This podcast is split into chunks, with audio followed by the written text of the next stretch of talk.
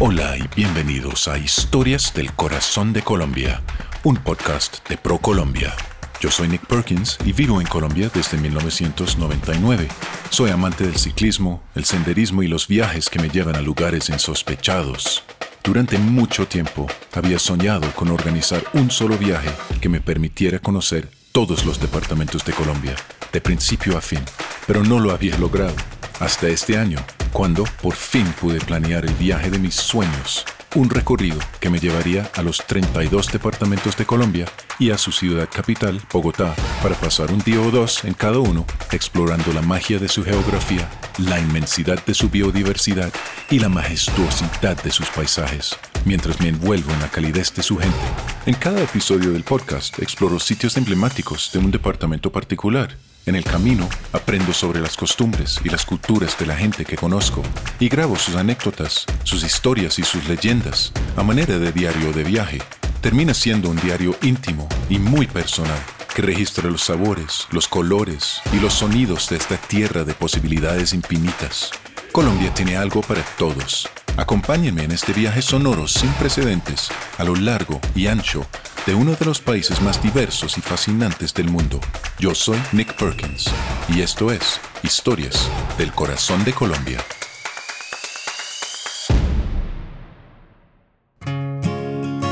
Hoy me encuentro en San Pelayo, en el departamento de Córdoba, Córdoba es el departamento más al occidente de lo que se considera como la costa colombiana y San Pelayo es famoso para ser el centro, la cuna de un tipo de música que se llama el porro. Yo no voy a tratar de describir el porro, voy a dejar que mi invitado, Carlos Rubio, lo haga. Carlos es director de una banda que se llama María Varilla y él nos va a hablar sobre el estilo de música, la tradición, eh, la manera en que la gente se viste para interpretarla las danzas y del festival anual que se realiza aquí en San Pelayo, que se llama el Festival del Porro. Carlos, muy bienvenido al podcast. Muchas gracias por la invitación, por esta oportunidad para compartir con ustedes, con todos los oyentes sobre San Pelayo, municipio de San Pelayo, todo lo que representa su patrimonio cultural, musical, como lo es el porro paliteado y el Festival Nacional del Porro.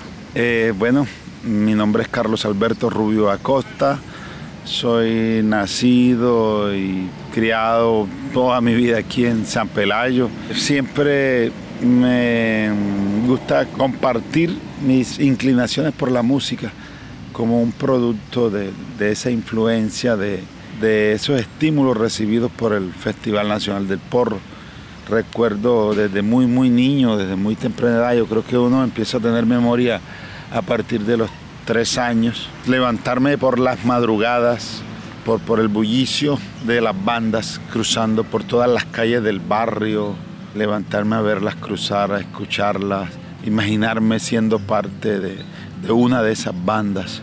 Eso me llenaba de mucha emoción me sigue llenando aún en día cada alborada del Festival Nacional del Porro que se desarrolla de, la misma forma. Pero en ese momento pues pensaba en que cuando fuera grande quería ser parte de, de una de esas bandas de vientos. Y bueno, efectivamente a partir de los 12 años hago parte de, de la banda María Varía de San Pelayo, la cual fue fundada en 1988 pues tenemos 33 años de trayectoria musical y yo hago parte de la banda desde 1990. Carlos, una curiosidad mía, porque lo que me dice entonces es que oía las bandas mientras cruzaban las calles. ¿Las bandas de porro son eh, bandas eh, itinerantes? O sea, ellos se movilizan mientras tocan. ¿Esto es, es normal? No, o sea, estoy recordando o describiendo cómo transcurre uno de los principales momentos del Festival Nacional del Porro, el cual es la alborada. El festival inicia eh, un viernes con la llegada de las bandas, 40 bandas participantes de todas las regiones del país. Hacen su arribo a los bajos de la alcaldía municipal. Ahí los, medios de comunicación las esperan.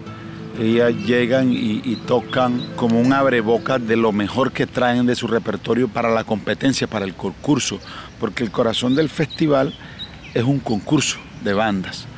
Entonces, la madrugada siguiente, al amanecer el día sábado, a las 3 de la mañana, aquí en el sitio donde estamos sentados en, en el Parque Central de San Pelayo, las 40 bandas se reúnen, se distribuyen alrededor de toda esta manzana y aquí cualquier cantidad de personas de todos los lados se congregan a escuchar las bandas y aproximadamente a las 4 de la madrugada todas salen en recorrido hacia la tarima principal.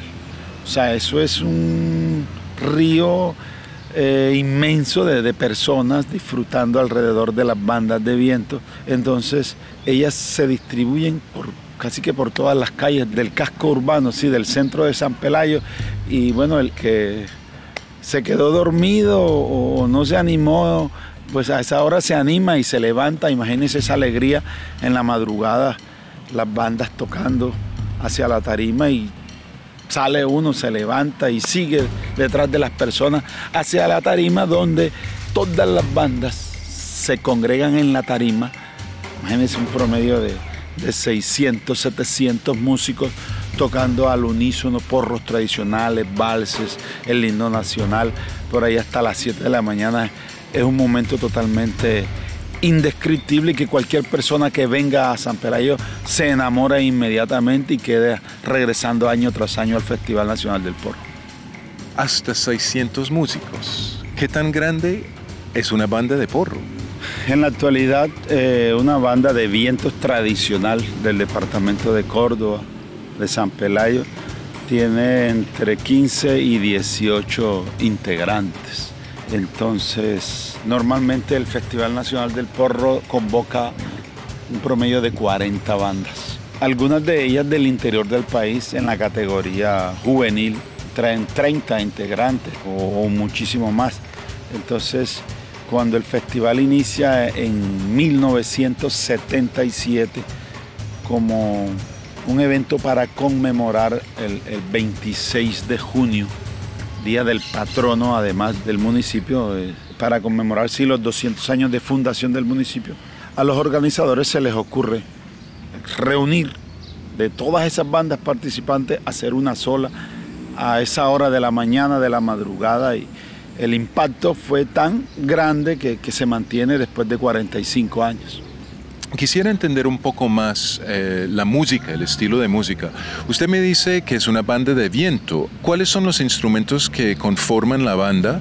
Y me parece curioso, ¿no hay instrumentos de, de percusión en la banda? Y si no, ¿cómo se alcanza a, a seguir los, los patrones uh, rítmicas dentro, dentro de la música? Básicamente, si me pudiera hacer una descripción de una banda muy tradicional, de los instrumentos que lo conforman, los integrantes de la, de la banda. Sí, una banda de vientos tradicional pelayera está conformada por la percusión, que es el bombo, el redoblante, un par de, de platillos de choque, tres clarinetes, tres o cuatro trompetas, tres trombones, está el eufonio barítono, o tradicionalmente conocido acá como bombardino.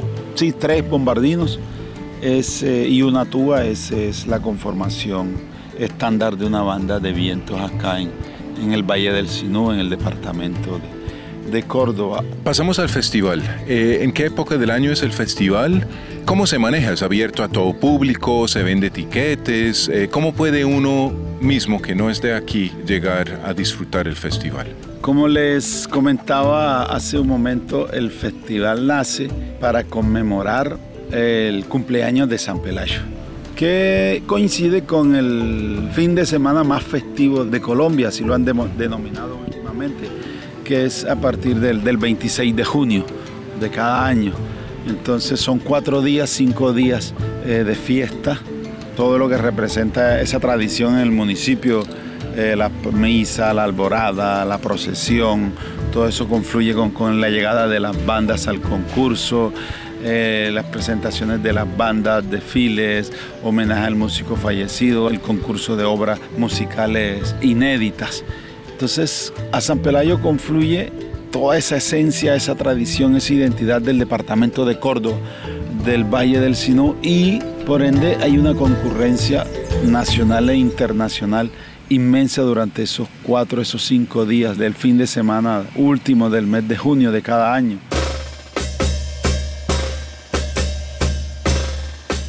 Esto es un montón de instrumentos y músicos. ¿Cómo se hace una organización armónica entre ellos? Porque cuando uno escucha el porro, escucha una armonía muy linda, muy unida. Bueno, los músicos mayores, los que dieron origen, sí, que crearon este patrimonio de porros paliteados tradicionales, dejaron establecidos esos roles de intervención, sí, de, diálogo. Es como una conversación totalmente coherente que hay entre los instrumentos. Pues, históricamente está reconocido que, que tenían su formación musical para darle lógica, sentido a, a esta conversación entre este grupo de instrumentos europeos, sí, para crear en unas secciones como la danza, para los porros que tienen esa danza introductoria, el cuerpo del porro, el puente, la boza. Entonces, en ese cuerpo del porro, las protagonistas son las trompetas. Ellas, ellas hacen una serie de preguntas a la cual eh, eh, el resto de instrumentos responde en coro. Y eso se dice que es, es como extraído o adaptado de esos bailes cantados que recibimos de esa herencia africana. Entonces ahí está como esa esencia de, los bailes cantados, donde, donde hay, un, cantante, una voz principal que hace unos pregones y el grupo en coro responde. Entonces acá la trompeta se destaca haciendo esas preguntas, esas frases y el grupo de, instrumentos responde a manera de, coro, sí. Eh, además de eso, eh, el bombardino siempre está como adornando, rellenando con frases improvisadas todo esto soportado sobre la base de la percusión del bombo redoblante de los platillos.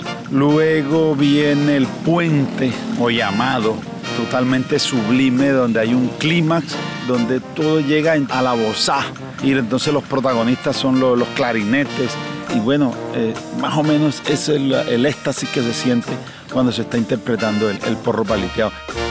El Festival Nacional del Porro siempre ha sido de libre ingreso cualquier persona que venga puede llegar a, la plaza principal, a la tarima principal, a ver los espectáculos sin tener que cancelar ningún tipo de valor para su ingreso. Eh, San Pelayo tiene algunas fincas ecoturísticas que ofrecen hospedaje a, los visitantes. Además de eso, desde los inicios del festival, para acoger a, todas esas personas que vienen de, todas las regiones del país, del mundo, eh, hay muchas casas casas tradicionales, pero que el alojamiento es totalmente acogedor, cómodo, tranquilo, alimentación típica. O sea, se convierten en, hoteles durante esos cuatro o cinco días del festival para recibir a los visitantes agradecerles eh, por permitir compartir a través de, estos audios con ustedes un poco de, la cultura de San Pelayo,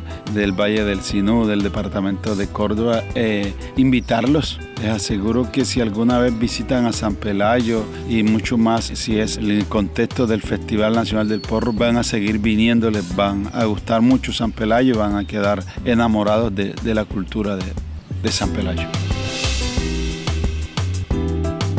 Hace parte de la región turística del Gran Caribe colombiano, tierra del mote de queso, el ñame, la butifarra, la carimañola, la arepa de huevo y los miles de dulces hechos con manos llenas de sazón. Es el lugar donde se vive en comunidad, pues allá aprendieron a dejar las puertas abiertas y quien quiera que vaya siempre será bien recibido.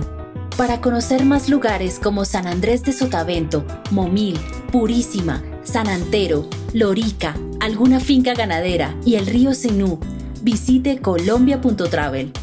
El podcast Historias del Corazón de Colombia ha sido producido por ProColombia. Su contenido está protegido por las leyes de la República de Colombia sobre propiedad intelectual y no refleja la posición del Gobierno Nacional, ProColombia, ni de las entidades que han intervenido en el proyecto, por lo que no asumirán responsabilidad alguna por lo allí expresado.